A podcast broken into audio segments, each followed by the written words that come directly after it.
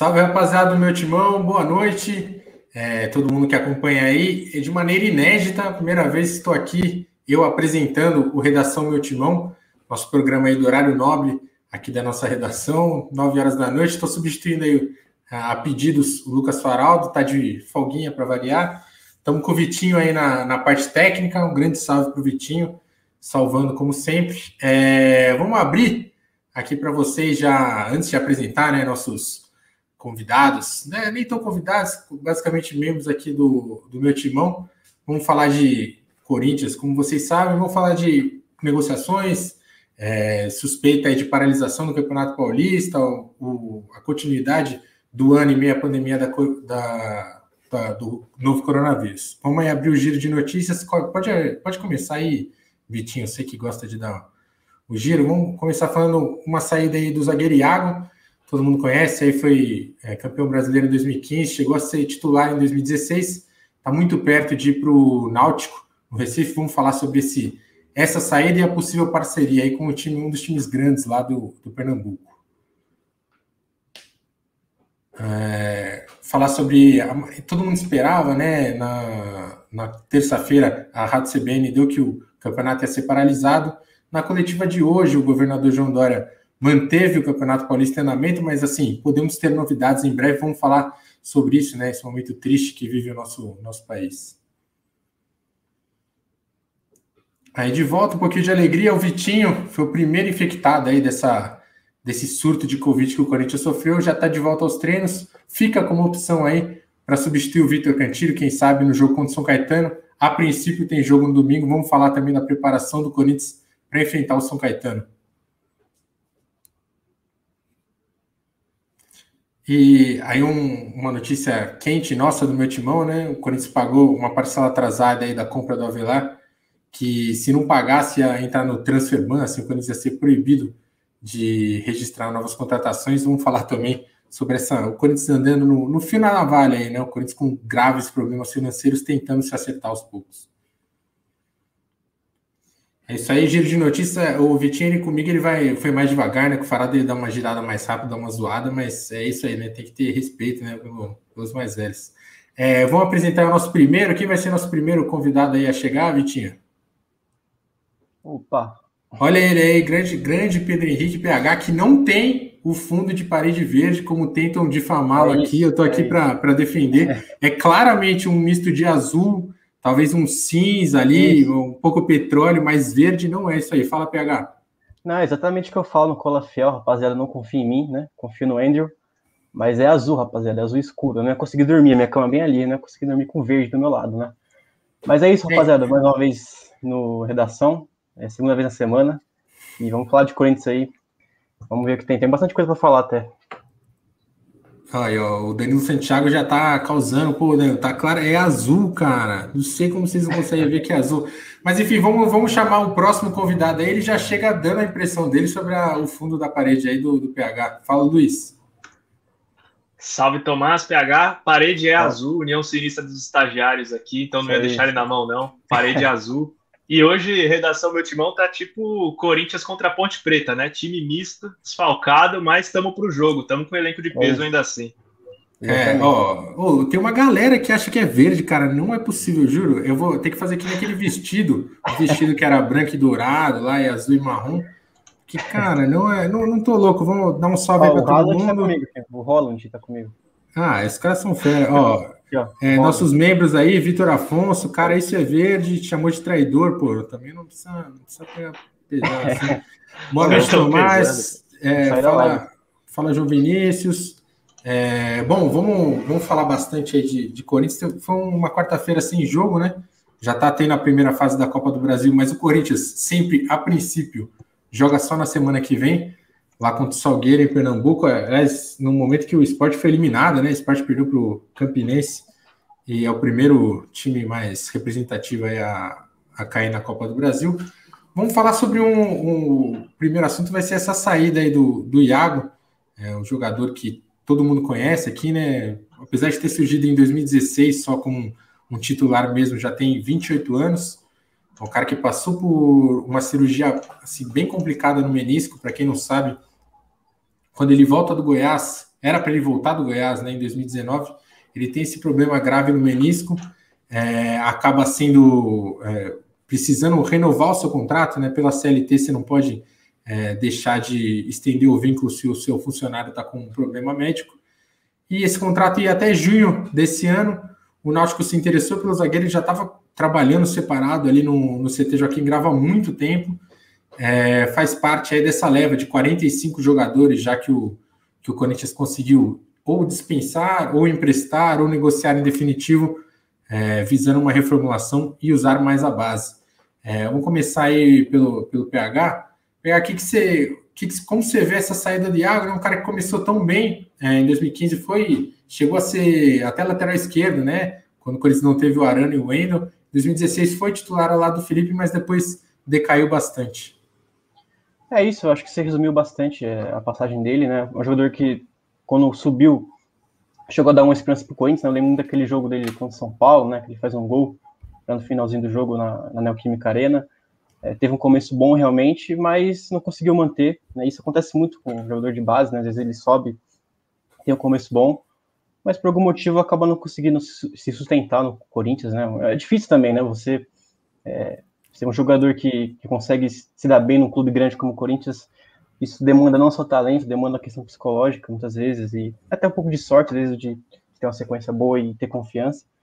E acabou que Água não conseguiu se manter. E, e, você pode ver nos comentários o pessoal não tem muita saudade dele. Realmente não deixou saudade pelas atuações que ele teve ao decorrer do 2016, principalmente, quando ele teve mais chance de jogar.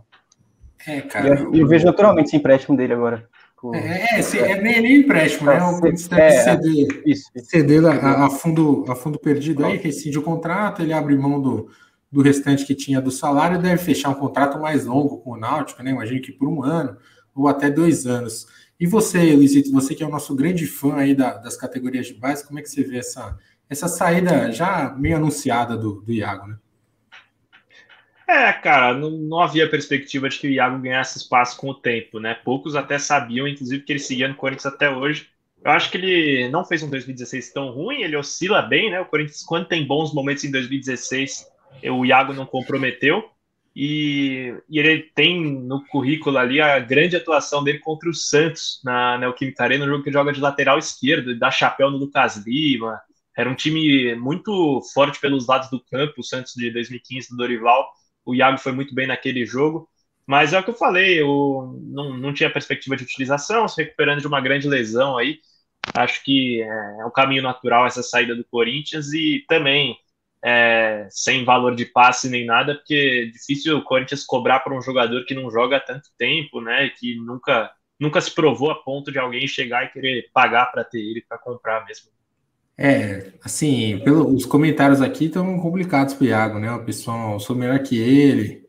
Por que, que o Iago é assunto ainda? Pô, não é culpa minha que o Iago ainda é jogador do Corinthians, né? Fala o Edson aí, um grande abraço para Cuiabá. E nessa notícia também, é um, ela é na verdade de um portal que chama ME45, é um portal aí independente de, de notícias sobre clubes do Nordeste. É, ela trata também de uma parceria a ser firmada entre o Corinthians e o Náutico. É, pelo que a gente tem, tem uma conversa bem avançada, mas não tem nada assinado ainda, que seria de intercâmbio de jogadores da base. O primeiro seria o Carlão, até notícia dos nossos companheiros lá do Globo Esporte, seria um jogador do Náutico que estaria para vir para o Corinthians, mais um modelo de diversos aí, recentes, né? Janderson e tudo mais. E como vocês veem assim, a parceria, eu acho, eu sinceramente acho um pouco estranho, né? Uma, uma parceria direta com, com o clube para a categoria de base, mas queria saber a opinião de vocês sobre isso. O Corinthians tem acertado muito nessas contratações para a base ultimamente, como você falou. E tem os que subiram para o profissional, tem os que ainda estão na base. Você tem o Cauê, por exemplo, que é um cara que o Corinthians foi buscar no Novo Horizontino. É, é, é uma equipe muito competente de observação mesmo. Então, eu, ao contrário da, da equipe profissional, eu deposito minhas fichas aí no, nos olheiros da base e acho que algum talento tem para o Corinthians estar tá indo atrás. E eu vejo com bons olhos, sim, acho que é até um pouco defasado essa, esse método de formação antigo, né?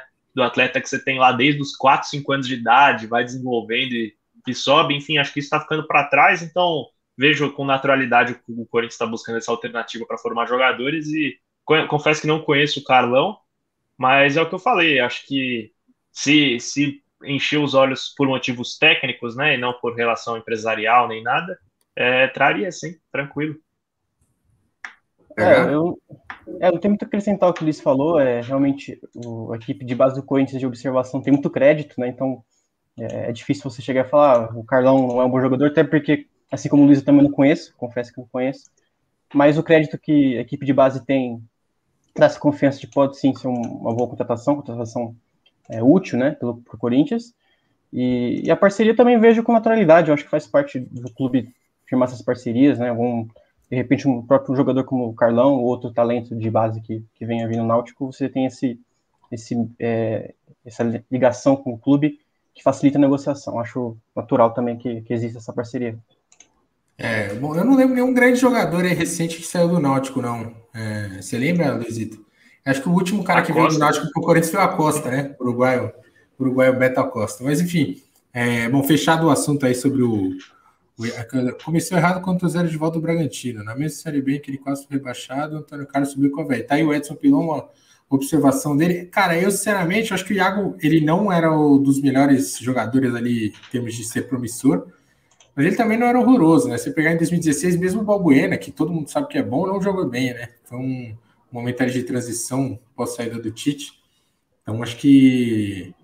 Tomara que dê certo. Tem 28 anos já, né? Praticamente perdeu dois anos da carreira aí é, com a lesão no, no, menisco. Tomara que, que ele tenha sucesso lá, lá no Náutico. Vamos dar. Em 2015 ele quebrou um bom galho, né? É, alguns jogos ele teve que entrar. Eu achei que nunca comprometeu assim acho que é, a dupla de zaga reserva era Iago e Dracena, né? Era a Sim, dupla de zaga imediata do, do Gil e do Felipe. E assim, eu tenho mais boas memórias do Iago como reserva em 2015 do que como titular em 2016. É, eu, eu concordo com o Luizito assim embaixo. Bom, se o Iago vai seguir a vida dele, a gente vai seguir aqui a vida do, do meu time do Corinthians, né? Vamos falar do, da atualidade. O Corinthians que está se preparando aí para entrar em campo no domingo. É, o Campeonato Paulista todo mundo meio que inseguro sobre a continuidade. A gente teve a, a notícia hoje, mais ou menos ali na, na, hora do almoço. Ficou muita expectativa a respeito do que o governador João Dória ia falar sobre a continuidade ou não do, do campeonato. Né? O, o a gente está, obviamente, num momento terrível da, da, da pandemia aqui no, no Brasil, estado de São Paulo também num momento muito complicado, e o Ministério Público recomendou que fosse paralisado o campeonato, além de outras atividades. Dora não falou sobre isso, vai falar amanhã numa outra coletiva, tem uma outra coletiva, pode falar sobre isso. A gente não, então a gente não está nessa incerteza sobre a continuidade do campeonato. Enfim, tem um, vimos num, num livro. Enquanto nos fala, queria que vocês aqui do nosso chat dessem a sua, sua opinião sobre a sequência do, do Campeonato Paulista, né? O que, vocês acham? Você acha que influencia na, na pandemia a continuidade ou não do, do futebol? especificamente São Paulo, né, que é quem está cogitando parar, se vocês concordam ou não com uma paralisação. É, vou começar pelo, pelo PH, que o Luizito começou outra. O que, que você acha dessa manutenção do, do Campeonato Paulista? A FPF já foi veementemente a favor, né? A CBF endossou. A gente fica aí à, mercê do governo, porque é a autoridade máxima nesse, nesse sentido. É, é uma questão muito complexa, né? Tem é, uma coisa muito clara, uma coisa muito certa, mas Pessoalmente, eu sou a favor de paralisar nesse momento. Eu acho que todo mundo sabe a situação que o Brasil está vivendo. Hoje passamos dos 1.300 mortes, né, devido à pandemia. É uma situação muito grave, muito grave. Enfim, é, é, o quadro pior da pandemia até agora. Até agora, né? Pode piorar, a gente não sabe o futuro. E deve piorar, né? Tudo indica é, que vai piorar, né? A tendência é essa. Então, justamente por isso, eu acho que vale sim a paralisação, pelo menos até que as coisas no mínimo, diminuir um pouco, né? Não é nem que eu estou, eu sou a favor, por exemplo, de paralisar como foi ano passado, que ficou meses e meses fora, é, com paralisado o futebol, mas eu acho que pelo menos até essa, essa situação tão grave que a gente está vivendo, é, normalizar um pouco, né? Acho que, inclusive, vai ser difícil acontecer mesmo com a paralisação do futebol e de outras atividades. Mas é, eu acho que é uma situação muito específica e grave. Eu vejo algumas pessoas comparando com o futebol na Europa ou outros países, mas nenhum país está como o Brasil, vivendo o pior momento agora. E, e eu vejo justamente por isso, de você estar vivendo uma situação tão complexa no país, tão grave, é, eu vejo que é bem justificável, sim, essa, é, esse pedido do, do, Ministério Público e do governo de São Paulo, aparentemente, também quer, né, é, paralisar o Campeonato Paulista. quem está segurando, pelo jeito, a Federação Paulista dando de tudo para não paralisar. A gente vai ver, supostamente, algumas pessoas dizem que amanhã pode ser que oficialmente paralise o Campeonato Paulista. É, a gente está vendo aí o pessoal participando, o João Paulino da Silva, nosso membro, aí um grande abraço para o João. Acho que tem para tudo, não só futebol, mas o governo tem que ser coerente, não só parando futebol. É, vamos ver, lendo mais aqui sobre o pessoal. Leandro Viana, tá, Ander Carlos Ribeiro. Aqui na Paraíba talvez nem tenha campeonato estadual, Tá aí o André Carlos falando sobre um, um, uma outra situação específica. Rastelli, na moral, tem que dar um tempo mesmo. É, o Leandro Viana, o que precisa é seguir os protocolos. O Corinthians relaxou demais. É, tem até a, a, matéria do Rodrigo Vessoni falando sobre isso. Além disso, é, Leonardo Souza Lima, além disso, você paralisa o futebol estadual, mas você tem nacionais e até mesmo a Libertadores, né? Do que adianta? Pegando esse gancho, o que, que você acha, Luiz? Você acha que parando o Campeonato Paulista, né? Você dando esse, essa travada no, no, futebol estadual, você consegue conter mesmo seguindo, né? o Santos está na Libertadores, por exemplo, o Corinthians semana que vem joga a Copa do Brasil, como é que você vê? Esse, é, é uma encruzilhada ali, né? Porque são vários a gente como vive poder municipal, estadual e, e federal, são vários poderes e um vai se sobrepondo ao outro, né? É, então, para mim é uma decisão acertada do ponto de vista de que tem que parar, mas como o meu amigo dos comentários falou, é incoerente, porque você paralisa o futebol antes de outras atividades que talvez sejam até mais danosas que ela. Por exemplo, hoje você tem as igrejas tratadas como atividade essencial e, ao meu ver, não são e tão danosas quanto o futebol, mobilizam tantas pessoas quanto e em ambientes fechados, sem controle rígido de protocolo. Então, eu acho que a ordem está sendo errada a CBF já reiterou que não vai parar né, os torneios de âmbito nacional. Então, domingo, o Corinthians vai até o Mato Grosso do Sul jogar a Copa do Brasil Sub-20. Então, para mim, é um que, por exemplo, numa escala de prioridades, teria que ter paralisado antes do Paulista, porque se já é difícil você controlar o protocolo numa, numa competição profissional, imagina numa Sub-20, né? E, enfim, acho que a ordem está sendo errada, concordo com a decisão de parar, mas, enfim, coerência não, não, não se vê. E a paralisação paralisaria treino também, né? Os times ficariam impedidos de treinar. É, teria que, sei lá, eu, tava, eu li sobre a, a CBF, a CBF indicando que competição nacional, se a cidade ou o estado proibir, o time tem que, vai ter que jogar onde tiver permitido, lugar mais próximo, né?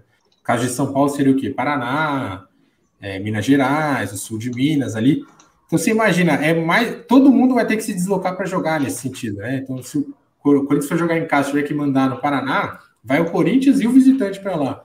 Então é um. Cara, eu acho. Obviamente, falta um poder central, né? Se manifestar e determinar o que tem que ser feito, mas eu acho que é uma discussão que vai muito além do que o governo determinar amanhã ou depois, né? Acho que é um futebol. Até como a gente falou, o futebol não é. não tá ali a sociedade, né? Se a sociedade continuar vivendo normal, não adianta separar o futebol, né? Não, vai ser. Vai ser uma medida paliativa. Aqui lendo o pessoal, Henrique Vieira Grandizoli. Ele está sempre com a gente. Grande abraço para Henrique. É justo parar se parar em outras diversas coisas, concordo. Vitor Afonso, nosso membro, para o campeonato, o clube não recebe de patrocinadores e nem cota, e nem cota da TV. Como auxiliares de empresa do clube vai receber esse salário? É, Vitor, esse é o, é, é o grande dilema da paralisação. Né? Você precisaria de um, de um auxílio emergencial aí do, do governo. Robinson FC, precisamos entender que a vida precisa ser preservada. O mundo está em luto, não há motivos para festa com futebol. Cara, eu admito, assim, em um ano de pandemia, teve vários momentos que a gente fica envolvido com futebol, né? Por mais seja estranho que não tenha torcida tal, mas, cara, tem dia que é bem complicado, né? Às vezes eu tô tweetando alguma coisa, sobre, notícia sobre futebol e tem, aí sai duas mil mortes por Covid. Nossa, é, é bem. É difícil até de levar a sério, né? O, o futebol. Não sei vocês, vocês que participam bastante nas redes sociais. Eu lembro do jogo da volta do Paulistão, né? Não, volta não, desculpa, da volta da final do Campeonato Paulista. Sim. foi o dia que passou de 100 mil mortes aqui no Brasil, né? Eu lembro que eu assisti o jogo meio. Né, foi um clima meio esquisito, pelo menos pra mim, né? Você vê o país passando 100 mil mortes hoje bem mais do que isso, né? o dobro, mais que o dobro. Mas era, um, era uma, um momento, uma situação que foi bem ambígua para mim, porque estava ansioso pro jogo, né? O Campeonato Paulista, um jogo contra o maior rival. E ao mesmo tempo, uma situação caótica no país naquele momento. É realmente é uma... que não estar acontecendo. Né? É, exatamente isso. É muito esquisito. É, é difícil se focar, né? Aí o João Paulinho, aí tem coerência do próprio futebol. Incabível o time treinar em outro estado que está permitido ia ser muito danoso para o. É, João, mas assim, você imagina, por exemplo, o Corinthians vai, amanhã fica proibido treinar e jogar no estado de São Paulo. A CBF não vai adiar o jogo do Corinthians na primeira fase da Copa do Brasil. Vai fazer o quê? Você vai ficar seis dias sem treinar, vai direto para lá, corre o risco de um vexame aí ser eliminado pelo Salgueiro na primeira rodada da Copa do Brasil? Eu acho bem complicado, né? Pedro Amorim. Em termos práticos, não afetaria muito a pandemia, mas porém a mensagem é boa. É, tá aí a questão da, da responsabilidade social do futebol. Né? Vocês acham que isso pesa bastante? O futebol parando dá uma mensagem de tá na hora de, de dar um break para toda a sociedade? Ah, eu acho que sim, acho que sim, até porque é um meio de aproximação, talvez o mais é, eficaz meio de aproximação que as pessoas têm assim, traçarem paralelos da vida real com a vida externa, né, com, o mundo de fora. Acho que o futebol é, é, um caminho que une essas coisas e talvez faça todo mundo se tocar, né? Pô, parou o futebol com uma pressão imensa, possivelmente de empresários, de televisão, e ainda assim foi necessário parar. É um indicativo de que realmente, né, estamos no fundo do poço, precisa parar tudo e, e manter as pessoas em casa. Eu não acredito tanto na narrativa de que o futebol mantém as pessoas em casa, né? Foi uma das prerrogativas usadas para não não parar agora, de que as pessoas ficariam mais em casa por causa do futebol. Eu acho que é uma premissa falsa. E acho que o, o efeito de você parar o futebol seria benéfico, para as pessoas ficarem mais em casa e entenderem qual, quão grave é essa situação. Não, só pegando o gancho que você falou, o que o Luiz falou, é, inclusive a gente vê situações práticas do contrário, né? Muitas vezes a gente viu durante o ano passado, esse ano mesmo, torcidas fazendo protesto, incentivando times e aglomerações assim até meio absurdas. Então, tem até um efeito meio contrário do que as pessoas falam muitas vezes, né? É, tá aí o Léo. Ter futebol agora não, beira a imoralidade. É, cara, a discussão moral é bem válida e bem subjetiva, na, na real, né? Cada um, cada um vai encarar de um jeito, né? Tem gente que vê imoralidade em várias outras coisas. Uma boa parte da população não ajuda e acha que porque tem vacina que tá tudo bem agora. Tem que fazer algo sobre isso. Não acho que parar o futebol ia ajudar, se isso não foi resolvido antes. É, assim, até porque nem tem vacina, né, Alex? Um abraço aí para você. Se tivesse vacina, ainda tava mais, mais tranquilo, né? Então, vacina só para uma pequena parcela, né? Ainda bem que a gente teve essa pequena parcela, mas precisa de, de muito, muito, muito mais.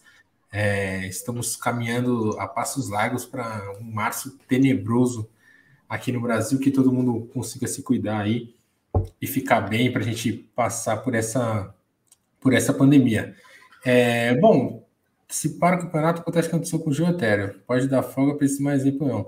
Cara, mas aí também você não faz nada, né? Se você for ficar se baseando no, que um outro jogador fizeram, é difícil. Acho que a gente até discutiu, né, daquela vez. É, eles não fizeram nada fora da lei. Então, apesar de ser um, uma péssima mensagem, também não estava errado, não quebraram nada em contrato. Então, acho que, como eu falei, para mim, fechando o assunto aqui da, da minha parte, para mim, se você não mudar o que está acontecendo no entorno do futebol, não adianta nada parar o futebol, né? Quando parou em março e abril, todo mundo ficou em casa porque a mensagem é que todo mundo tinha que ficar em casa mesmo. Agora não, né? Agora se o, a fase vermelha aí, para quem mora em São Paulo, é, vocês sabem, não, não sou só eu, a vida está seguindo assim. Ainda que tenha um ou outro comércio fechado, as pessoas estão muito, tem muita gente na rua ainda, a circulação está enorme. É, seguindo agora falando de jogo, né, no, no no Campeonato Paulista. O, a gente teve a volta aí do Vitinho, né? O Vitinho foi o primeiro caso confirmado aí de Covid nesse novo surto aí que, que pegou o elenco do Corinthians. Ele era foi inscrito para a primeira fase do Campeonato Paulista, não pôde estrear. O Red Bull foi, foi, o único que ficou fora da estreia contra o Red Bull por causa de, de, de ter testado positivo. Está de volta, né? Deu 10 dias aí do, do primeiro diagnóstico. É, tem sido esse o padrão, né? Se o jogador testa negativo e dá 10 dias do primeiro positivo, ele já pode treinar e pode enfrentar o São Caetano, né? Como é que vocês veem essa, essa, essa volta do Vitinho, um jogador muito promissor em 2016, 2017, que mudou totalmente de posição. O Luiz é um, é um grande expert nessa mudança de posição do Vitinho. Eu queria que você abrisse essa explicação sobre como ele pode ajudar o Corinthians, não só contra o São Caetano, como por toda a sequência do, do campeonato. Bom, já que você vendeu meu peixe aí, vou dar a explicação da mudança de posição do Vitinho, o que, que rolou, né?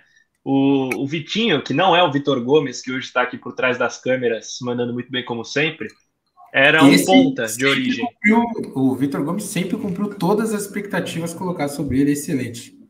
Perfeito, perfeito, sempre em alto nível.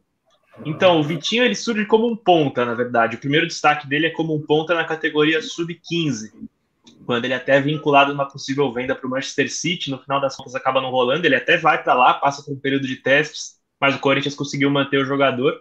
E assim ele vai até a primeira copinha que ele disputa em 2018, foi a primeira passagem do Coelho como ponta esquerda, e não vai bem, é um time bem fraco, o Corinthians cai para o Havaí naquela copinha, e nos anos seguintes ele começa a cada vez vir mais para o meio, jogar como um 10. Aí ele passa o, o resto de 2018 pós-copinha como um 10. É, tem uma lesão, volta em 2019. E aí em 2019 era um 4-1-4-1. Ele era um dos dois centrais desse, dessa segunda linha de quatro aí. Então ele foi para o meio e começou a vir para trás, até que ano passado com o Coelho ele era uma espécie de segundo volante até. O, ele mesmo ele define a posição dele como médio, só que eu não gosto de falar médio, que eu acho que não é nada. E é um, um, jogador de ligação, cara, aquele meia clássico que vai buscar a bola na defesa, leva para os pontas, para os atacantes. Muito inteligente, vira muito bem o jogo. Acho que ele é uma sombra, o mais próximo de sombra que se tem para o Cantilho, em termos de característica. É um bom jogador, muito técnico, tem muito recurso mesmo, assim, é um jogador que impressiona pelo recurso técnico.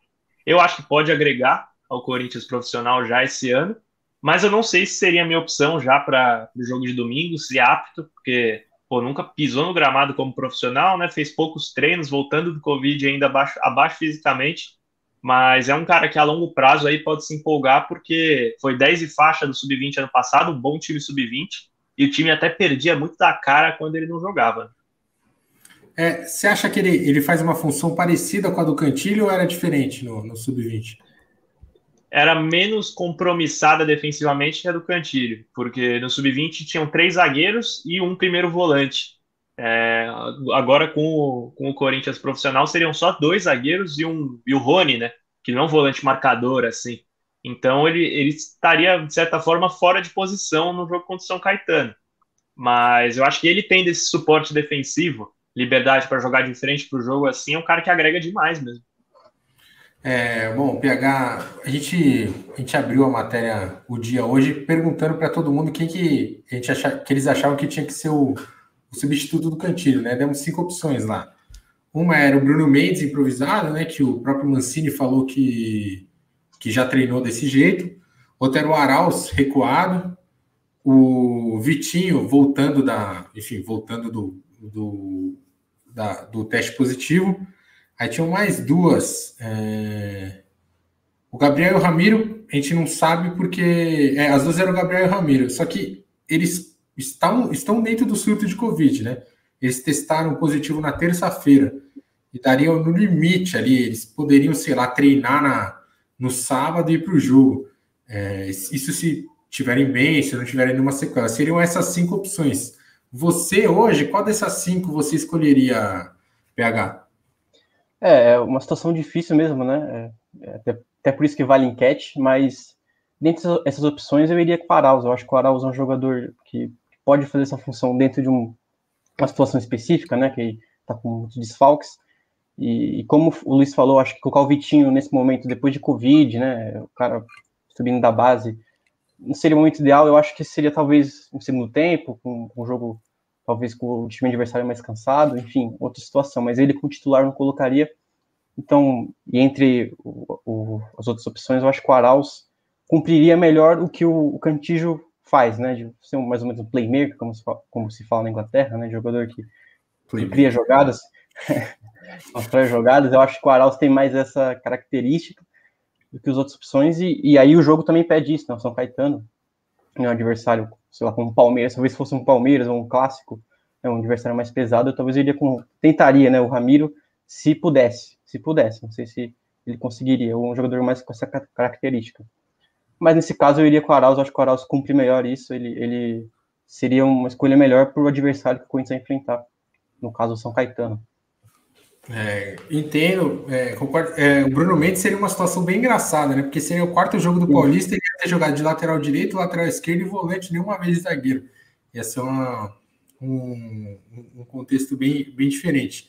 Você acha, Luiz, que o Bruno improvisado, o Aral, C4 seriam as opções mais seguras aí, contando que o Gabriel e o Ramiro não voltem em condição depois da Covid, mais seguras do que o Vitinho, que é um cara que fez uma função parecida? Eu acho que o Bruno é a função mais segura que se tem, até porque o Mancini já afirmou em coletiva que treinava o Bruno como volante, via ele como uma opção para jogar como volante, e eu acho que isso abre espaço ali para um, um jogo de xadrez, na verdade, um trocando de posição com o outro, até para promover a estreia do Guilherme Biro, né? Então, se você pegar o time base que jogou contra a Ponte Preta, o Bruno como lateral esquerdo, você desloca ele para volante no lugar do Cantilho, na lateral esquerda entraria o Guilherme Biro, então seria uma improvisação a menos, né, no, no time, que eu já vejo como positivo, e eu acho que o Bruno consegue desempenhar assim como um, um primeiro volante, terceiro zagueiro. Acho que o Corinthians ia sofrer para sair jogando, porque nem ele nem o Rony tem essa qualidade para ir buscar a bola na defesa e, e conduzir, enfim, tentar achar passes que progridem, né, passos para frente. Então talvez seja a possibilidade até dele tentar jogar com o Jô e fazer um jogo mais direto, talvez.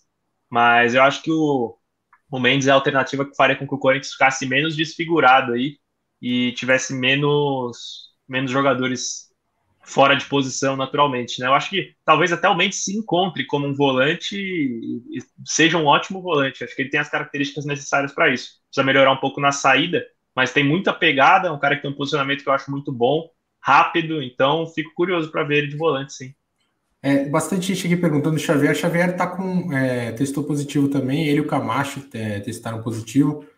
Então, e, e, eles demoram, né? O, o, protocolo deles com certeza ultrapassa o jogo contra o São Caetano, então eles são carta fora do baralho para esse jogo especificamente. Talvez voltem é, no jogo da Copa do Brasil contra o Salgueiro.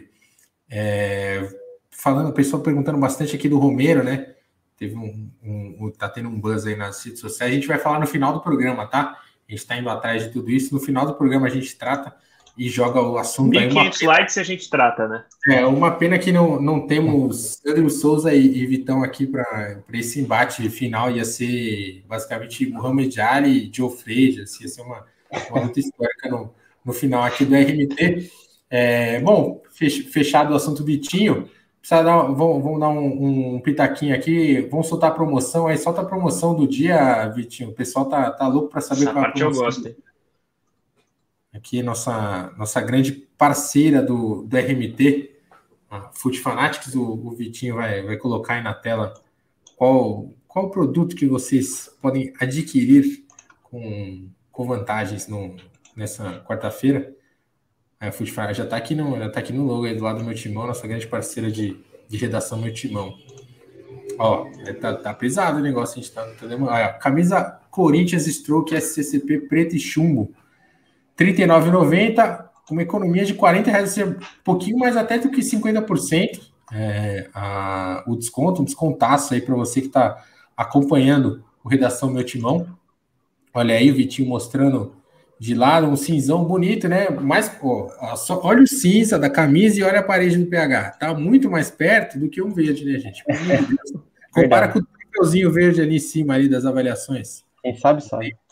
É, tem nem, tem nem o que discutir. Mostra as costas aí da, da camisa também, Vitinho, o pessoal, pessoal vê. Aí, tamanho P, M, G, GG, ou seja, todos os tamanhos. Dá até para você dar uma personalizada aí, se quiser colocar seu nome, um número atrás camisa do Corinthians é uma promoção de hoje. Pode põe na tela aí o, o, o link para o pessoal. O pessoal quiser comprar. O desconto vou até deixar salvo aqui o link, né? Que é uma boa, né? Quarentinha de. Praticamente um 2 por 1 um. Do... 40 conto baratinho. E a camisa Pô, é bonita, né? Esteticamente. Não é comprar por comprar, não. É legal. Não, achei da hora, cara. O, o, cas... o, aquele casaco do outro dia já, já tá no papo, já. Já tá, tá caminho de casa. Eu comprei, tá? Nem ganhei, mas eu comprei. Aí foi fechando personagem. É, é isso aí, cara. O... Para quem, enfim, para quem não conhece, Food, Food Fanatics é um, é um site especializado em vender camisas esportivas e tem, assim, várias opções de Corinthians, tu, tudo que você, torcedor, quiser, se acha lá. Aí tem ó, o link timão.me barra camisa stroke, né? Que nem a banda da Strokes aí, para quem é, curte um rock já já está por dentro. É só colocar colar esse link aí no, no navegador que você chega nessa nessa promoção especial para você que está acompanhando aqui o redação meu timão. O Vitinho já colocou ali no, no comentário, só dá um Ctrl C, Ctrl V, e você já vai estar tá, tá dentro. Davi Morgado já dando papo pessoal. Não vou ficar falando o nome de outras lojas aqui, mas o Davi Morgado já deu papo para a galera. Aí, o Thiago Medeiros endossando. É isso aí, entrega no prazo. Bom, grande abraço para a Food Fanatics aí, nossa parceira. Que seja uma longa parceria conosco. Vamos dar seguimento. Qual vai ser o nosso assunto agora, Vitinho? Bota na tela. Bom, redação meu timão continuando aqui. Já chegamos 9h42, passou rápido, cara. Eu achei que ia ser mais devagar aqui. Eu achava que o farol enrolava, por isso que a gente chegava no. Estourava o horário todo Mas você dia. tá bem como apresentador, tô gostando. Naturalidade, Meu, ganchos bons. Passa, passa muito rápido, cara. Você vai falando. Eu, fiz, eu tinha feito só a live do Vessa, não substitui o Vessa. É... Essa é difícil, hein, do Vessa. Aquela você vai falar, você vai conversando, de repente o, o, tempo passa, você nem vê. Essa aqui com vocês, é. então, né, é, nossa senhora, tá rapidíssimo. O, o Vitinho me, me indica aqui para eu falar sobre o, o substituto ideal do, do Cantilho no, no meio campo. Foi mais ou menos o que a gente tratou né, no, no, no outro papo. Vocês acham que ele, nessa formação aí do, do Wagner Mancini, ele é mais um primeiro ou ele é mais um segundo volante? Acho que isso influencia muito né, no, no jogador que, que você vai escolher na, na hora de, de substituí-lo. Cara, é, para mim ele é ele alterna. Ele é um primeiro volante quando o Corinthians está saindo para o jogo. Ele é o cara que chega, chega, mais perto dos zagueiros. Mas na hora que o Corinthians está atacando, ele é um segundo volante, né? Então eu acho que ele é, acaba até se perdendo um pouco o conceito de primeiro e segundo volante. Acho que eles alternam muito de posição. Até escrevi sobre isso em outro momento, que ele faz isso com o Gabriel. E por isso, por exemplo, que a gente raramente vai ver uma dupla Xavier e Cantilho. Né?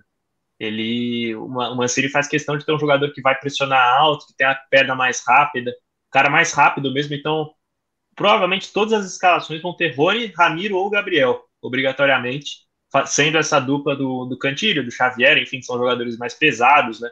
Que tem a saída melhor. Então, para mim, acaba não existindo tanto esse conceito aí de primeiro e segundo. Mas eu acho que é o que o Wagner Mancini iria querer num cara para substituir o Cantilho, acima de tudo, seria a qualidade no passe mesmo. É, e você pega, só o pessoal que pode ir colocando aí nos comentários quem vocês acham que é a, a principal opção, quem deveria ser o, o substituto do Cantilho. Se o Vitinho descer ali, a gente colocou umas opções. Também não dá pra, não vai falar Rincon também, né? Tem que falar, tem que ser um, um cara que pode jogar contra o São Caetano no domingo. Lembrando que o Cantilho foi expulso contra a Ponte Preta Algumas pessoas acharam uma expulsão um pouquinho exagerada, eu achei uma expulsão justa e terá de cumprir a suspensão automática. Fala aí, PH.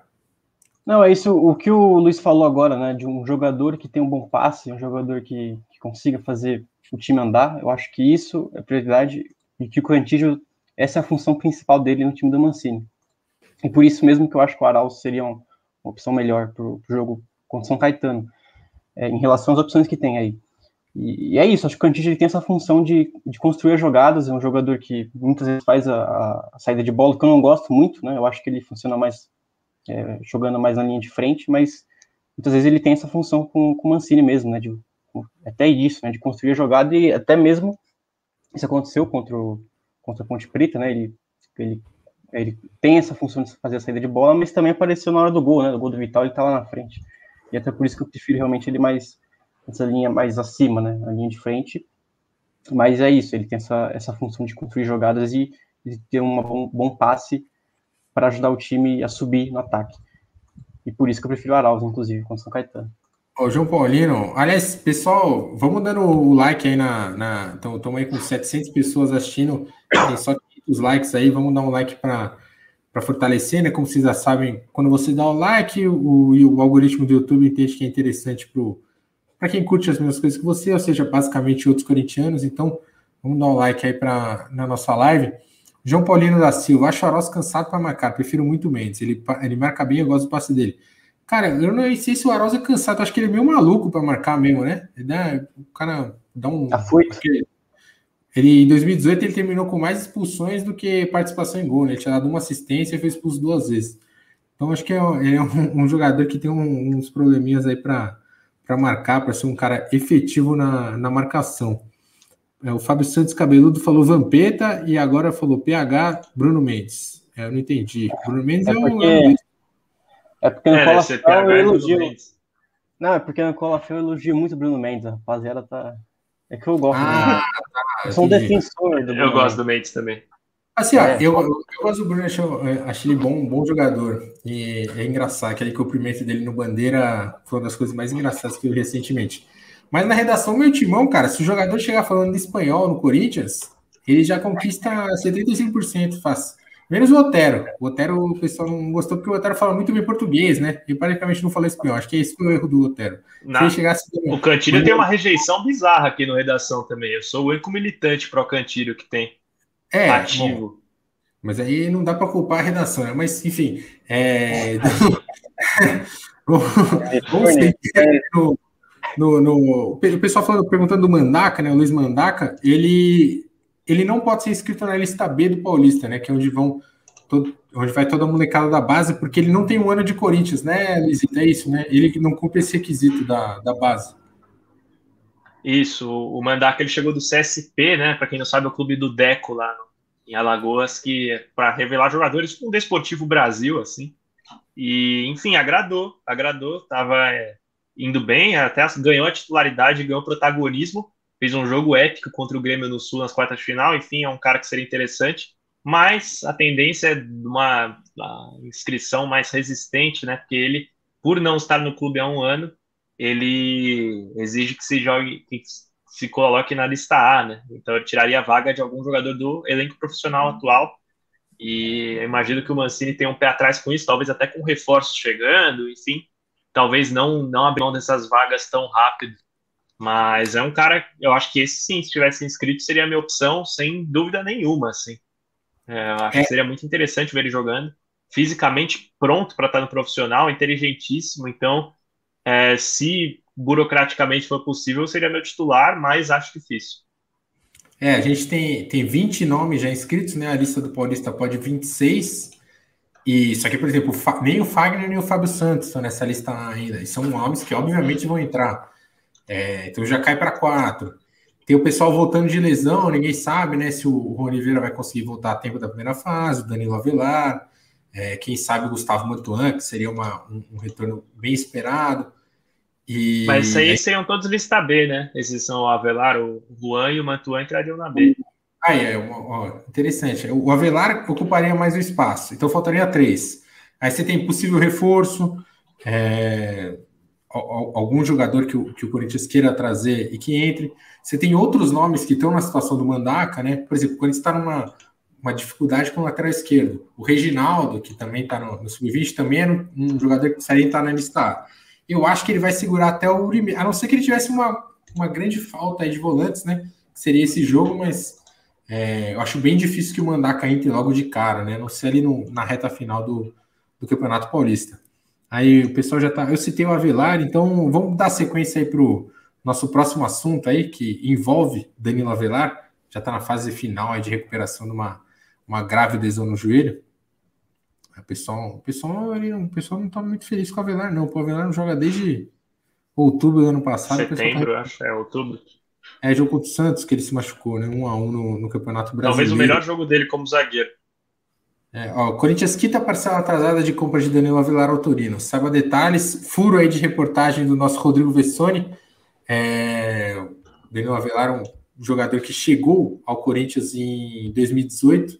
Chegou como lateral esquerdo, então era ser um, um, substituto do Guilherme Aran, né? Todo mundo queria, queria saber quem que ia ficar na vaga dele. Hoje em dia é um quarta zaga, né? Desde que o Thiago Nunes recuou ele e estava com esse pagamento pendente, assim, o pagamento, ó, você ter noção, o pagamento foi feito essa semana. Era para ter sido é, ter sido feito 10 meses atrás.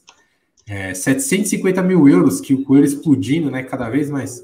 Cada dia que passa, o, o euro está valendo mais. Já estava na casa dos 5 milhões de reais. É, e pela apuração também do nossos companheiros do Globo Esporte, evitou que o Corinthians tomasse um transfer ban, né? O que, que é o transfer ban?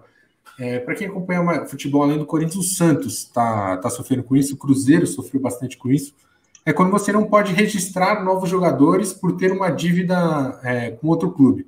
Ou seja, é, você se comprometeu a fazer um pagamento, não fez, está atrasado, outro clube chega na FIFA e fala: Ó, Coringão tá me devendo, é, não recebi minha parcela no dia, já tá atrasado. Imagina o Torino chegando, ó, já tá faz seis meses que os caras me pagaram e quero protestar. Aí a, o que a FIFA faz? Enquanto você não resolver essa pendência, você não pode escrever novos jogadores. É, vários times do mundo já sofreram com isso. Um exemplo aqui é o Santos. O Corinthians poderia sofrer com isso caso não tivesse feito esse pagamento. Mas não tem muito refresco, não, né? A segunda parcela, que também é de 750 mil euros, é, se pegar o euro estourando, pode ser que vá de 5 para 6 milhões, por exemplo, é, tem que ser paga no final de junho, ou seja, daqui três meses. E com esse parâmetro aí de podendo parar o futebol no, novamente, você ter é, um fluxo de caixa prejudicado, quando você acertou a península salarial, faz o quê? Dois, três dias? Tinha dois meses de salário atrasado. Então, é um, é um negócio aí para o Corinthians ficar bem, bem de olho, né? Claramente o Corinthians está trabalhando no, no fio da, da navalha, né, PH? Então, cada dinheirinho que entra está bem, bem contado, tanto que fui pagar só agora uma dívida de 10 meses atrás. É, então, é uma notícia que eu vejo com muita semelhança àquela que, a gente, que eu falei, na, que a gente conversou na, na segunda, né, dos salários atrasados que foram pagos.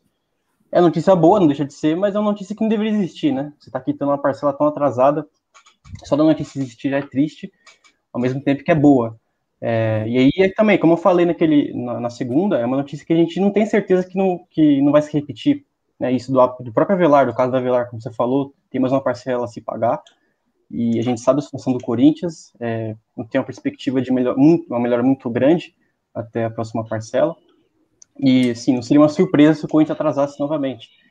E, e, e aí é isso, né? A gente fica nesse é, nessa ida e volta toda hora, a gente não, não, tem segurança de que a situação vai mudar.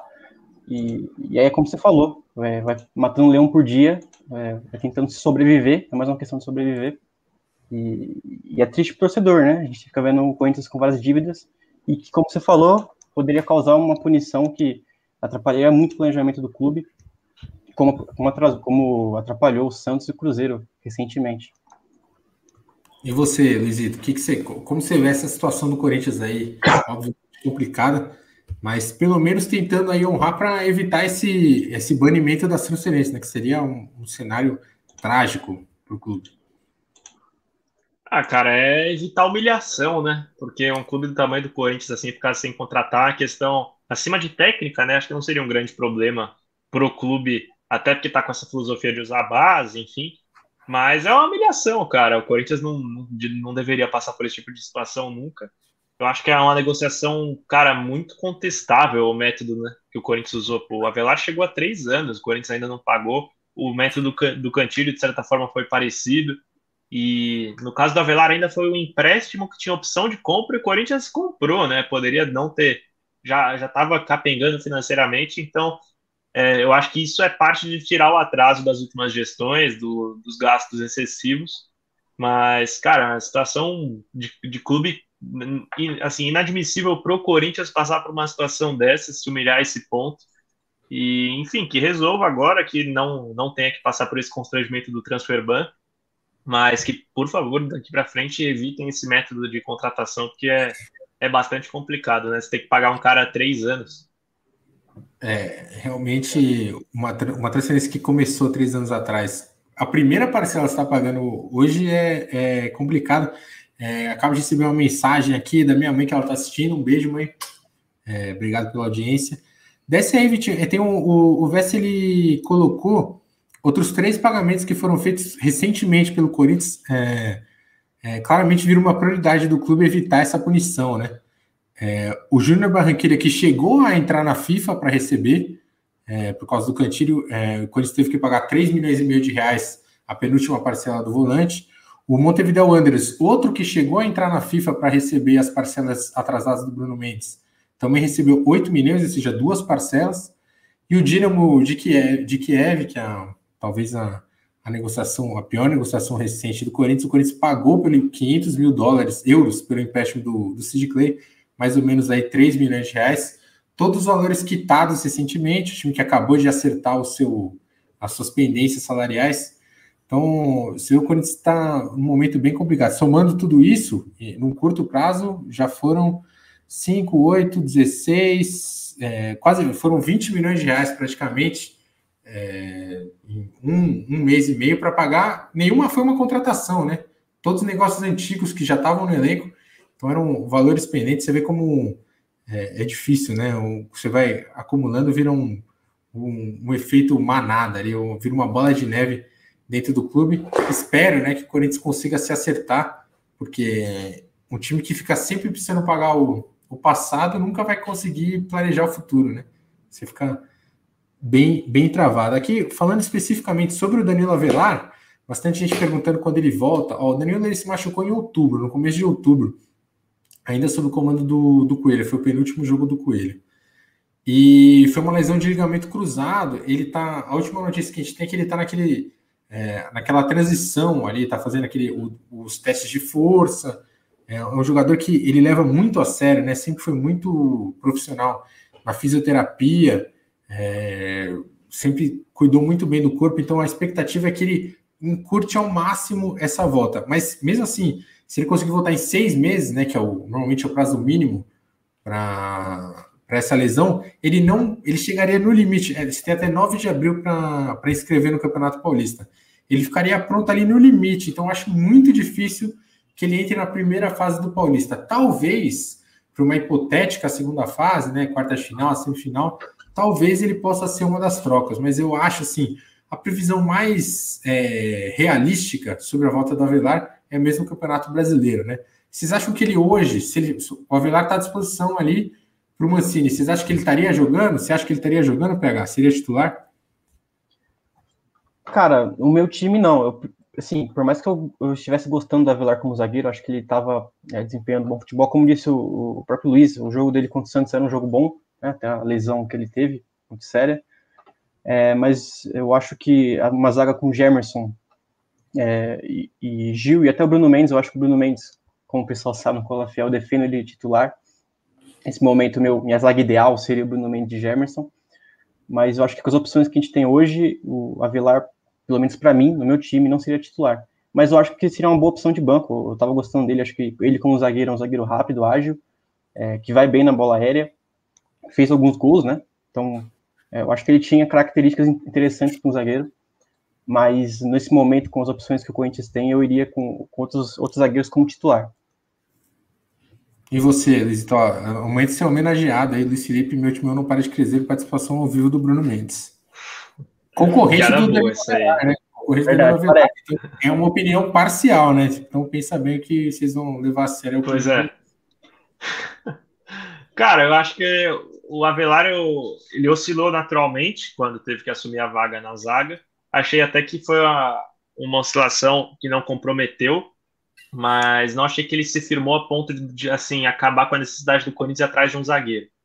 É, eu achei natural que ele se mudasse para a zaga, eu acho que na lateral era muito complicado, principalmente do ponto de vista ofensivo, chegava muito mal na linha de fundo, cruzava muito mal, e, enfim, raramente passava do meio de campo, e talvez até por isso que o Fagner tinha tanta presença no ataque, isso mais no time do Carilli, enfim, o Coelho em outro momento até transforma ele quase no terceiro zagueiro, mas, cara, para mim não seria benéfico ter ele como titular, primeiro porque você tem o Gemerson que é melhor do que ele, e você tem um Bruno Mendes em ascensão com 22 anos de idade e que o Corinthians pode revender futuramente. Você tem Raul Gustavo e João Vitor que são promissores.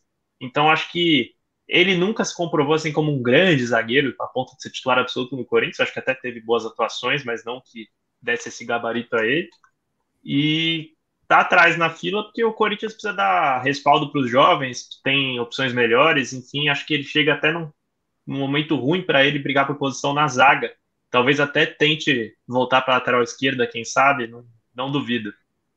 E bom comentário do, do Márcio Gordini, Renato Russo, Casim.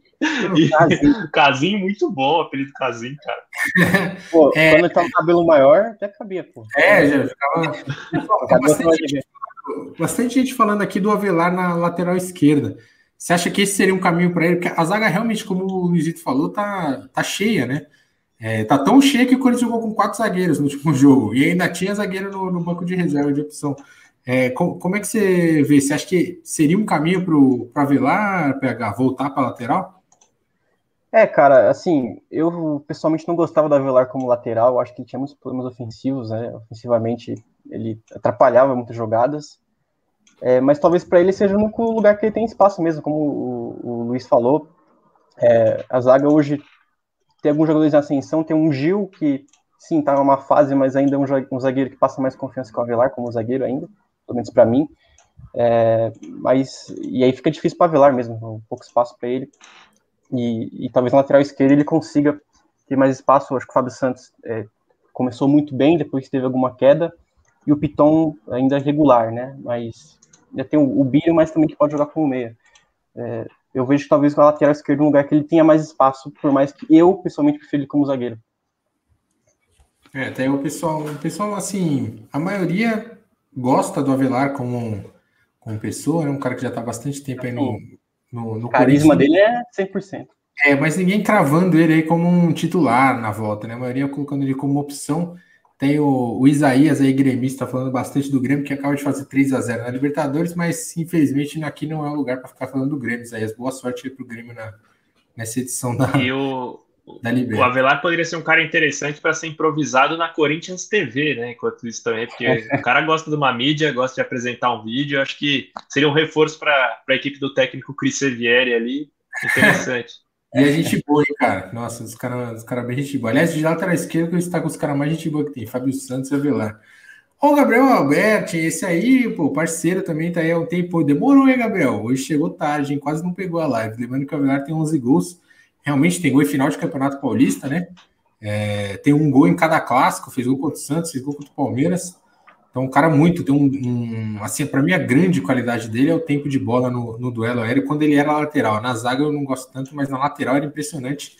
É, se, a quebra, se a primeira quebrada fosse nele, ele ganhava 9 de 10 tranquilamente. É, fechando aí o. Muito, por muito tempo, o time do Carilli, na verdade, a instrução era para quando o Cássio ia bater o tiro de meta, né? O, o Avelar ia quase ali na linha dos atacantes, o Cássio batia no Avelar e, e dali a jogada seguia. Era, era, era, uma, era a saída mais treinada do, do Corinthians, era essa. Bom, fechado, fechado o assunto Danilo Avelar, bom na bola. Eu não, eu não acho que ele tão ruim com a bola no pé, não, mas enfim, vamos, vamos seguir. Vamos porque todo mundo estava perguntando aí, né? O assunto que divide nosso, dois dos nossos grandes companheiros. Aliás, o Vitão tá meio que isolado do lado dele, né? No, no como um hater do, do Romero. Mas vamos botar aí na tela é, a, o que movimentou a torcida corintiana no, no Twitter na noite dessa quarta-feira, né? Um assunto sempre muito. Assim, acho que é o maior buzz que cria na, na torcida do Corinthians desde, do, desde que ele saiu. É o Romero, é sempre lembrando aí, vamos dar, um, vamos dar um like aí, inscrever no canal. Quem não for inscrito, se quiser virar membro também, estamos aí. Infelizmente, ficou um tempinho aí com a cor verde, mas é detalhe, é detalhe. É importante ser membro aqui do Noitimão tem acesso ao, ao, ao grupo de membros a, a, partir do, do plano que você escolher e aparece aqui no final da nossa live, né? Você entra nos créditos do nosso Redação Mitimão. Tá aí o Daniel Avejaneda, que é um, é um jornalista argentino. Ele contou no Futebol 590, porque eles não uma rádio lá da é, famosa lá em Buenos Aires. Os Romero, ele fala os Romero, são os irmãos Romero, eles estão é, analisando sair do São Lourenço. O Corinthians, que é, o, que é os irmãos paraguaios, é, ele fala que a janela está aberta no, no, Brasil e que hoje eles vão ser banco na, na estreia do. Na pré-Libertadores. Na pré-Libertadores contra a Universidade de Chile. É, até se o Corinthians tivesse classificado, provavelmente é, poderia encontrar o, o Romero. O que a gente tem de apuração da nossa parte, cara, é que não tem nenhuma negociação, né? Ele fala que o Corinthians tem interesse, tem interesse desde que, basicamente, desde que ele foi, o, é, ele, o Romero entra naquela cota de jogadores. Quando todo jogador que fez muito sucesso no Corinthians, a diretoria tem como um, um lema estar sempre na briga, né? Se ele for voltar, se ele tiver à disposição no mercado. É isso com basicamente todo mundo que foi campeão na, da Libertadores em 2012, por exemplo, Paulinho, é, brasileiro em 2015, como vários já voltaram. O Romero entraria nessa, nessa questão. É, vendo hoje, assim, né, é um jogador que virou batedor de falta, é, tanto no clube dele como no, no, Paraguai. É impressionante como o Romero evoluiu. Está com 28 anos, faz 29 esse ano, tanto ele e o irmão, obviamente, né, foram irmãos gêmeos. Como vocês veriam essa possibilidade de retorno? Né? O, o tweet fala em irmão Romero, então não seria só o Ângelo, seria também o Oscar, né? Como vocês veriam essa possibilidade de um reforço do Romero para o Corinthians, começando aí pelo PH? Cara, é, eu vejo com bons olhos, sim. Eu acho que pensando só em campo, se fosse só o Angel Romero, né, o Romero que a gente conhece já, acho que seria um bom, um bom reforço já, principalmente pela posição que ele joga. Eu acho que é uma posição muito carente no elenco do Corinthians, talvez a mais carente. E é um jogador que conhece o clube. Eu acho que ele foi muito subestimado na passagem dele pelo Corinthians. As pessoas falavam como se ele fosse o cara mais grosso do mundo. Eu não acho que ele é tão grosso assim. Obviamente, não é nenhum Edilson, ou enfim, jogador técnico, mas era um jogador que sabia fazer gol e que cumpria sua função, cara, a função tática dele, e que, além de tudo isso, tinha a cara do Corinthians, ele vestia camisa, enfim, é por isso que muita gente gosta dele. E também não é à toa que ele é artilheiro da, da Arena, né, parece até que, eu, que ele fez isso na sorte, ele teve seus méritos por isso, e, e aí, além disso, teve o irmão dele, que muitos dizem, né, na época dele já diziam que era melhor que ele, que era mais técnico, né, que era o irmão certo, quem cornetava o Romero, e, e é um jogador diferente, um jogador é, é, realmente mais técnico que o, que o Romero, que a gente conhece, e que eu acho que acrescentaria também no Corinthians. Vamos ver se é a veracidade dessa notícia, né? Como disse o Luiz, se o Corinthians é, estaria disposto a investir, mas é, pensando só no time, eu acho que seria um bom reforço os dois jogadores, tanto o Romero que a gente conhece, tanto o Romero novo, né? O Romero que a gente não conhece ainda e a gente poderia conhecer no futuro próximo. Vamos ver. É, assim, só para é, contextualizar aí que o, o que o PH falou, o, ele tem um contrato longo ainda com o São Lourenço. Ele assinou por cinco anos para o São Lourenço, um contrato, ele é, uma, ele é um dos maiores salários, né? Tinha o, o Geist, que é o centroavante que saiu recentemente, também ganhava bem. Então não seria um negócio fácil, né? Não é, não é que o Lourenço está dando ele de graça no mercado. Teria que haver um, um, investimento e tudo mais. É, antes do Luizito comentar, eu queria que vocês aí no chat colocassem lá Lucas Saraldo. S, se você é a favor do, da volta do Romero, S de sim, e N de não, se você é contra o retorno de, de Romero. Lembrando, artilheiro da, da Neoquímica Arena e um, um, dos grandes jogadores estrangeiros aí do, da história recente do Corinthians. E o, o PH, esse negócio de cara ruim no Corinthians é normal também. Se o cara jogou no Corinthians, o pessoal fala que é ruim se o Corinthians ganhou o torneio não valia nada. É, assim, até o Mundial agora não vale nada, né? O pessoal tem que dar uma. O Mundial é menor que o Brasileirão, por alguns É, o pessoal sempre dá, uma, sempre dá uma dessa. Mas fala aí, Luizito, fala sobre o Romero. É o curioso caso do torcedor que não liga para o Mundial e liga para a Copa do Brasil. É. Mas. Enfim, cara, sobre o Romero, eu acho que dentro de campo agregaria mais de uma função. Poderia ser o atacante de mobilidade que o Mancini quer, poderia ser o ponta que o Corinthians precisa tanto tempo. Mas, cara, eu acho que o Corinthians precisa dar uma equilibrada nos gastos e precisaria ver bem as condições do negócio. Se fosse um empréstimo, por exemplo, que dividindo salário, ou enfim, o Corinthians arcando com uma parte é, que consiga pagar, aí eu sou a favor. Mas se o Corinthians precisar pagar, assim, coisa de 3, 4 milhões de dólares, imagino que a dupla iria valer mais ou menos isso, talvez até mais, aí eu já acho que não seria necessário, acho que você teria oportunidades de mercado melhor.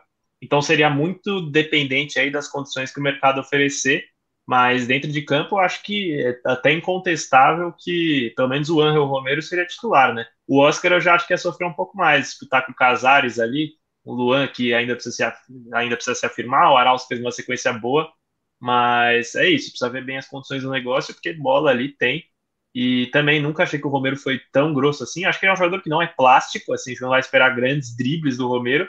Mas, cara, tudo que ele tentava fazer, ele conseguia fazer. Para mim, o jogador grosso é o cara que não consegue executar nenhum movimento. O Romero fazia gol, dava assistência, colaborava muito na defesa. Então, para mim, não é um cara grosso, não. Era um bom jogador.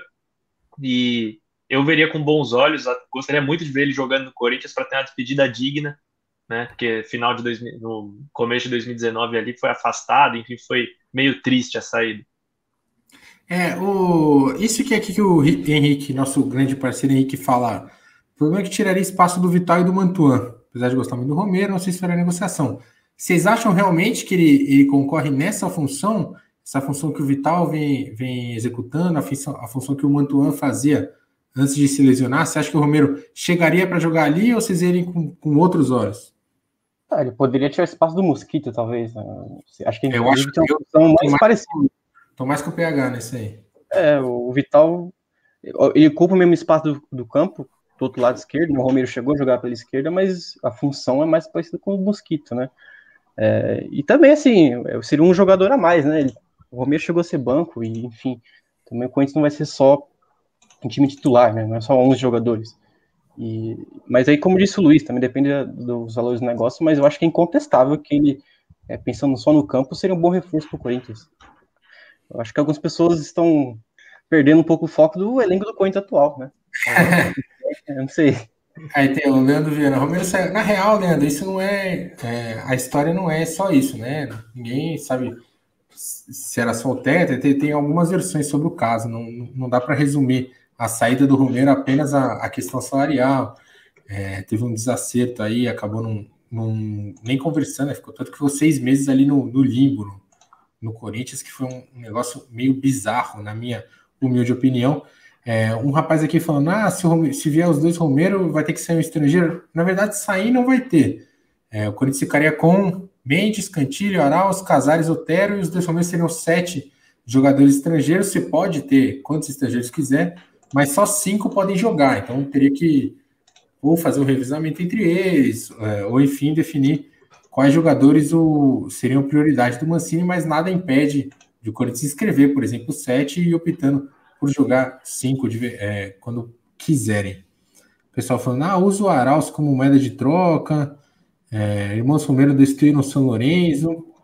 É, mas assim, ó, sinceramente, a não ser que eu esteja com uma visão muito parcial, o que admito pode acontecer, porque eu gosto do Romero, a maioria do pessoal é a favor da, do retorno. É, tem um, um ou outro não, aí tem um, o pessoal que fala não, é veementemente, é, fala não, caixa alta tal, mas a maioria é sim. É, você acha, Luiz, que o Romero voltando seria titular? Qual, qual seria a função do Romero como titular no, no, Corinthians? Cara, eu acho que ele é a melhor opção que o Corinthians teria para jogar do lado esquerdo. E, assim, opção atacante mesmo. Eu acho que um Vital em alta agrega mais que o Romero, mas a gente sabe da incerteza que é o Vital, né? Na direita, eu acho ele uma, uma certeza maior que o Mosquito e que também entra nessa linha do Vital de estar tá vivendo um bom momento e que talvez hoje merecesse a titularidade, mas assim, o Romero é uma certeza de um cara que, que duraria mais. Mas eu acho que hoje no Corinthians, na situação que o Jô tá, na situação que outros jogadores da frente estão, ele poderia ser titular centralizado, como foi em poucos momentos, fez bastante gol quando jogou assim, na verdade, e eu, eu acho que poderia jogar assim, é, na, nas três, mas variando muito de acordo com a situação do Corinthians no momento. É, da, quem sabe até jogando ele, o Jô e o Vital, ele, o Mosquito e mais um, enfim, eu acho que daria margem para vários jogadores jogarem em várias posições ali, seria interessante, até pela forma que o Mancini gosta de jogar. É, só, sempre, até é um negócio que eu não tinha me atentado, mas dois dos estrangeiros do Corinthians têm contrato até o meio do ano só, né? O Casares e o Otero, o Casares bem próximo de uma renovação, o Otero distante, então já abriria aí uma, uma outra vaga. Emerson Angeli, Arauz e Everaldo de Brinde, é, o pessoal tá tentando empurrar todo mundo que está encostado ali no elenco. Eu, sinceramente, acho que o Arauz, nesse esquema de como moeda de troca para times sul-americanos, talvez seja, teria o seu maior valor possível numa negociação com é, do Corinthians. Não renova com o Otério, traz só o nosso Romero mesmo. É, Alvino Antônio Rodrigues da Silva, nosso meio. Romero é o famoso menino desespero. Foi o Will Grau, né, que criou isso aí de menino desespero, né? Eu discordo, não, não Foi, acho é, que... é um apelido bom. É, eu, eu, eu acho que. Acho eu acho que ele, ah, engraçado é, o Miguel é muito bom.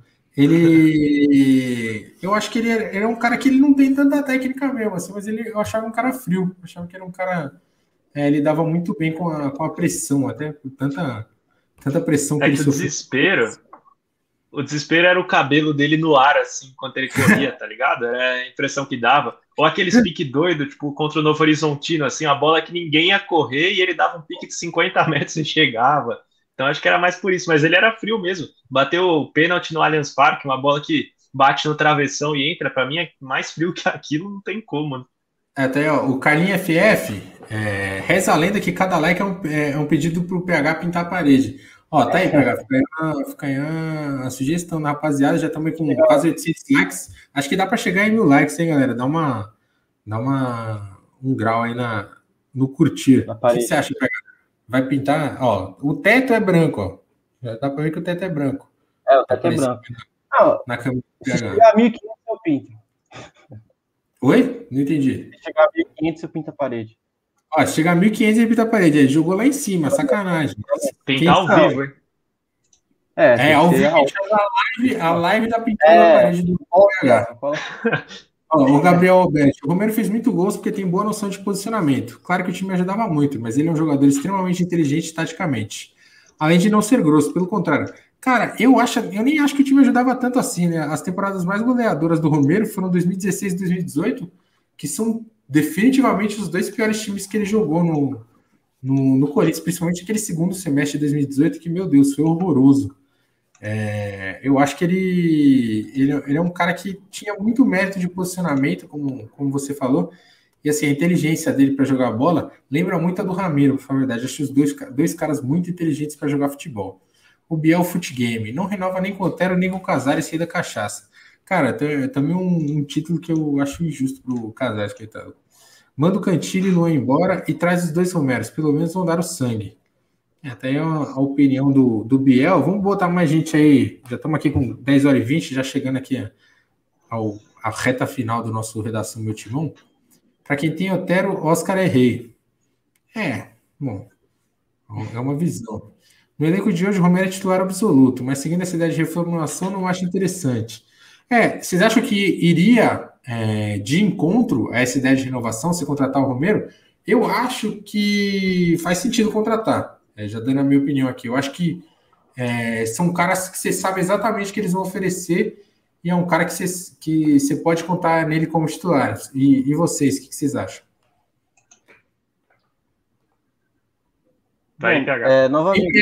Os dois, pode tomar o tempo, se quiser. que mala, pô. Primeiro dia de apresentador já tá metendo essa banca aí. O famoso deixa que eu Então, é. Esqueci a pergunta qual é mesmo? Se o Romero. Vocês acham que vai, vai de encontro? É, você vai, vai de encontro essa filosofia de só contratar quem chega para jogar e dar espaço para a base? Ah, assim, eu acho que tudo bem, a base é uma prioridade agora do Corinthians, etc. A gente, todo mundo concorda com isso. Eu acho que a torcida pediu muito isso. Mas se houver oportunidade, aí novamente, como o Luiz falou, ser um negócio que seja saudável para o clube, que não, né, não comprometa o clube e, e, que seja uma certeza de melhora no time, que o time precisa, em uma posição carente, inclusive, né, do lado do, do lado do campo, eu não vejo por que você ficar é, negar isso, né, não querer. Eu acho que também não é só ficar botar menino da base, se você tiver a oportunidade de botar, de conseguir contratar um jogador, um, um reforço que, que, que vai ajudar o, o, time, eu acho que não faz sentido você dizer não, né? Você negar. Mas como, como eu disse, desde que é, não tire essa filosofia do clube de não fazer loucura ou de algum contrato que comprometa a saúde financeira. É, eu acho que desde que atenda esse princípio, faz sentido sim contratar o Romero. Acho que faz parte também de você ter essa mescla de jogador pronto e um que está tá se formando ainda. É, eu acho que o Romero chega para jogar também. Eu acho que coadjuvante você pega na base e titular absoluto você pega no mercado, ou enfim, se der sorte na base também. E o Romero é um cara que chegaria para ser titular e, assim, não tem ninguém hoje no time do Corinthians que fala, puta, esse cara coloca o Romero no banco, sabe? E então acho que seria um investimento certo, o cara que dá o retorno que você precisa, ao que parece estar bem fisicamente, o, a questão dele no São Lourenço é problema de relacionamento, né? Coisa que, até onde eu sei, ele nunca teve no Corinthians. Então, tá jogando num grande sul-americano, poderia vir para cá jogando na Libertadores. Então, aceitaria fácil. Acho que tá de acordo com, com como o Corinthians deve se mover no mercado, mas, como já falei em outro momento aí, sem se comprometer financeiramente, se der para dividir salário ainda melhor. Então, com calma. É, tá aí o, o um dos nossos perdi aqui, falou 27 gols em 222 jogos. Aí tá errado, são 38 gols em 222 jogos, né? 27 gols é o que ele tem na Neoquímica Arena. 38 gols ele tem no total. É, o pessoal. Los Romero Careca. Oh, é o Luiz isso aí, né, cara? Não é possível, cara. Toda vez que aparece alguém com careca, ele tá, ele tá participando e ele faz fakes na, na, na nossa live. Romero, tinha tinha que nenhum desse time tem, raça e coragem. Emerson Lange, ele teve problema de relacionamento com o Andrés, sim, teve problema de relacionamento com o Andrés, é público isso. É, o Leonel Antunes pede só o Ângelo, o Oscar não, é, também é justo, acho que o Oscar não seria uma certeza para mim, eu acho que o Oscar não, não dá para ter plena noção do que ele vai oferecer aqui no, no Corinthians. Não é Luiz, seguro que não. Ai, meu Deus, quanta bobagem.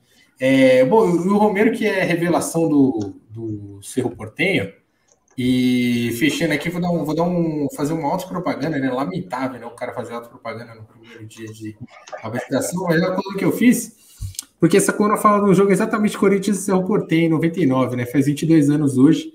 É, é, um, é um jogo assim, ele é, já é importante, é a maior goleada do Corinthians na Libertadores e tudo mais, mas um erro, para mim, crasso, ele tira do Fernando Baiano, esse que está na foto, a possibilidade de entrar no topo assim da história, tanto do Corinthians quanto do, da Libertadores. Ele, nesse jogo contra o Cerro Portenho, na ficha técnica, se for lá, né, para quem é mais novo e não viu o jogo, ele vai estar lá com cinco gols. É, só que ele fez seis, na verdade. O gol do Índio, que é o quinto gol, é claramente o gol dele, é um cruzamento rasteiro. Até porque o Índio, mano, para fazer gol é muito difícil. Então, até quando ele está muito perto de fazer gol, alguém roubava, que foi esse caso do, do Fernando Baiano. Ele empurra a bola para dentro do gol. É, seriam seis gols, você fala, ah, mas e daí, pô, cinco, seis gols, qual a diferença? A diferença é que, cara, seis gols seria o maior número de gols feitos por um jogador do Corinthians em toda a história do clube, ao lado do Zezé, que é um jogador da. Não, o Zusa, é, é um jogador da década de 30, é, num amistoso contra o Ciro, contra o Ciro, um 10 a 1 Então ele já estaria pô, no topo do topo aí da, da história do, do clube. E na Libertadores, com esse gol, ele seria o primeiro jogador do Corinthians a ser artilheiro isolado da Libertadores, né? O feito que o Luizão conseguiu, e seria o jogador mais jovem da história a conseguir esse feito, né? O Coutinho era mais novo que ele quando foi, mas foi dividido com outros jogadores. E, e também seria o jogador a fazer mais gols no mesmo jogo na história da Libertadores, ao lado de um, é, de um jogador do Blooming, é, que fez isso em 85, no jogo contra o Deportivo Itália. Então você vê, é, um, é um, uma pequena campanhazinha aí que eu iniciei, quem sabe não seria inédito, né? O Luizão, ele tem 29 gols, mas o 29 gol dele só foi reconhecido cinco anos depois, quando ele já estava no São Paulo. Ele fez um gol pelo Corinthians contra o Olímpia, no Paraguai, e o juiz deu gol para o Kleber, que fez o cruzamento. Ele brigou durante muito tempo. Então é uma injustiça aí, coitado. Fernando Meno, que é foi uma boa revelação do Corinthians, né? fez mais de 20 gols ali em 99. É, obviamente abaixo do Luizão, que chegou e foi titular e lembrou é, e passou na frente de todo mundo, mas era um bom jogador, tanto que o Ricardo Oliveira acabou dispensado, né? Era o, era o concorrente dele na base. É uma historinha legal, e para quem quiser acompanhar, clica lá no, no meu timão, uma moral para essa coluna, fazendo uma, a minha propaganda pessoal. Bom, já deu aí de autopromoção, né? 10h24, fechando aqui, é umas considerações finais, aqui abrir para as considerações finais, PH é, e Luizito, começando pelo PH, fechando, o que, que você imagina aí para esse restante de semana? Amanhã tem jogo do feminino, né? É, possivelmente jogo do Corinthians domingo. Falar o que você espera desse, dessas duas partidas aí pra, que fazem a semana do, do corintiano. É, o Corinthians feminino joga amanhã, né? Acho que vai ser a partida mais dura até agora da Libertadores. A gente espera que seja, mas esse time a gente pode esperar de tudo também. De repente ele as goleiam novamente. Mas a tendência é que seja um jogo mais duro que os dois primeiros. E o próximo jogo do Corinthians é, masculino, a gente.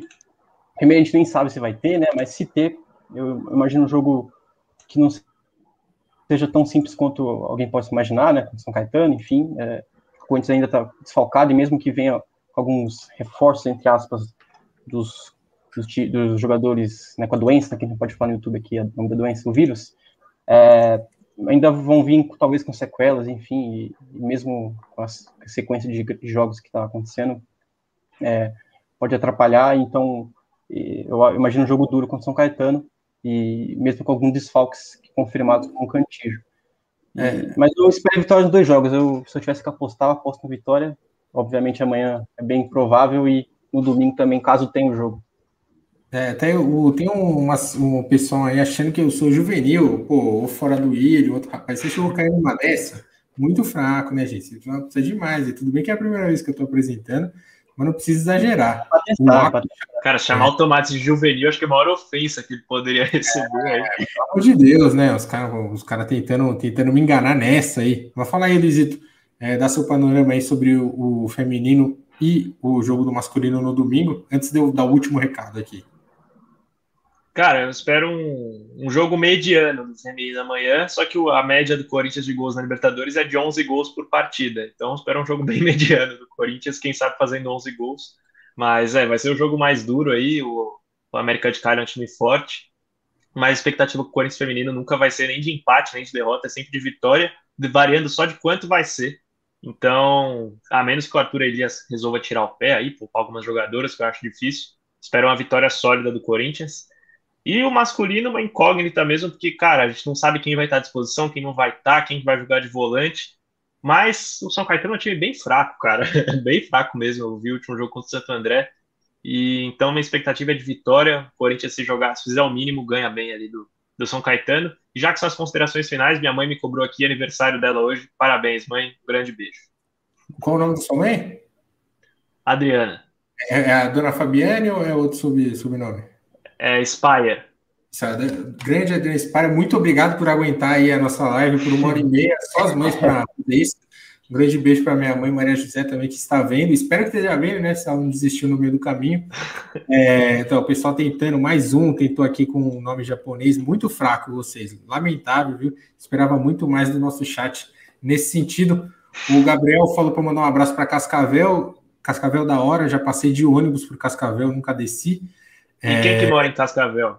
Nosso querido Andrew Souza de Cascavel. Mas ele, ele não é de lá, ele é de Itapema, é, Santa Catarina, é, e mora, mora, é, mora afastado da cidade, mora em condomínio, né? O Andrew é elite, né? Elite lá na, na Cascavel. Daqui a pouco ele até decidindo os rumos da cidade. Um grande beijo para o Andrew também, brincadeira. É, amanhã, cara, para quem tá por dentro aí da, é, das, dos assuntos da internet, a gente vai ter a participação do rapper De Fidelis. É, ficou muito um assunto muito em voga aí por causa da participação dele no, na música que vai ser lançada pelo Corinthians nessa quinta-feira, 8 horas da noite.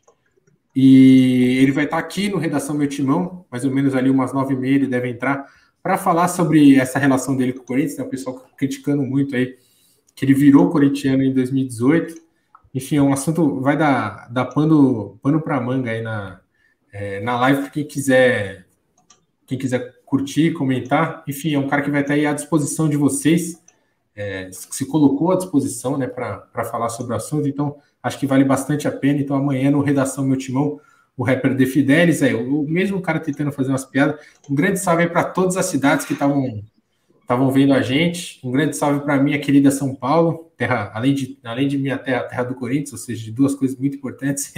Brincadeira. Pode rodar os créditos aí, sobe a musiquinha, Vitinho. Valeu, um abraço, prazerzão. Valeu. É nóis. Ah, o Vitinho dormiu, meu. Olha o Vitinho, cara. Olha, Vitinho. Tá mandando mensagem aqui. Ah, tá mandando mensagem. Eu já falei, Vitinho. Ele tá querendo que eu fale de Fidel. O cara não confia em mim, gente. Você vê? Ele não confia na. Ó, e o Felipe é, fala aqui que é trapper. Mas o trap, cara, nada mais é que um, um sub-rap, né? Um subgênero do rap. Então não, não, tem, não tem nenhum problema em chamar o cara de, de rapper. Ah, o Vitinho tá falando que é 8 horas. Então é 8 horas, tá? Não é 9 e meia, uma hora e meia eu coloquei de, de lambuja aí. Talvez até uma hora e meia, até 9 e meia ele fique falando, mas começa às 8 aqui o De Fidelis aqui no, no canal do meu timão, falando para vocês. Beleza? É, pô, obrigadão aí, gostei bastante de, de apresentar. O ritmo é, é, intenso, mas foi da hora. Espero que todo mundo tenha. Então, já fica o coro aí para você ter o seu próprio programa, né? O seu quadro hum, aqui é. ao vivo. Não, já tem, eu tenho, é que eu não, é que eu não faço, né? O Fora do Ilha é o pior, cara. O cara é, muito, o cara, é muito, ruim aqui na, nas, é, nos nomezinhos. Aí o Thiago Medeiros, rap da repescagem. Tomás, manda um abraço, mandei um abraço, não falei o nome, eu tô esperto. PH Zica do Bari, bom, um grande abraço aí para todo mundo. Valeu, valeu, valeu, boa noite. Valeu.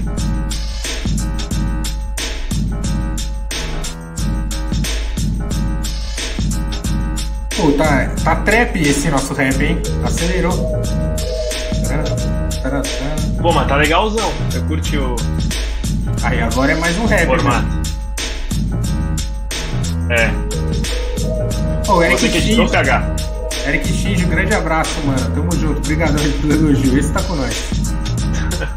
esse, esse tá com nós sempre já ganhou até sorteio nosso, esse aí. Esse aí merece, merece.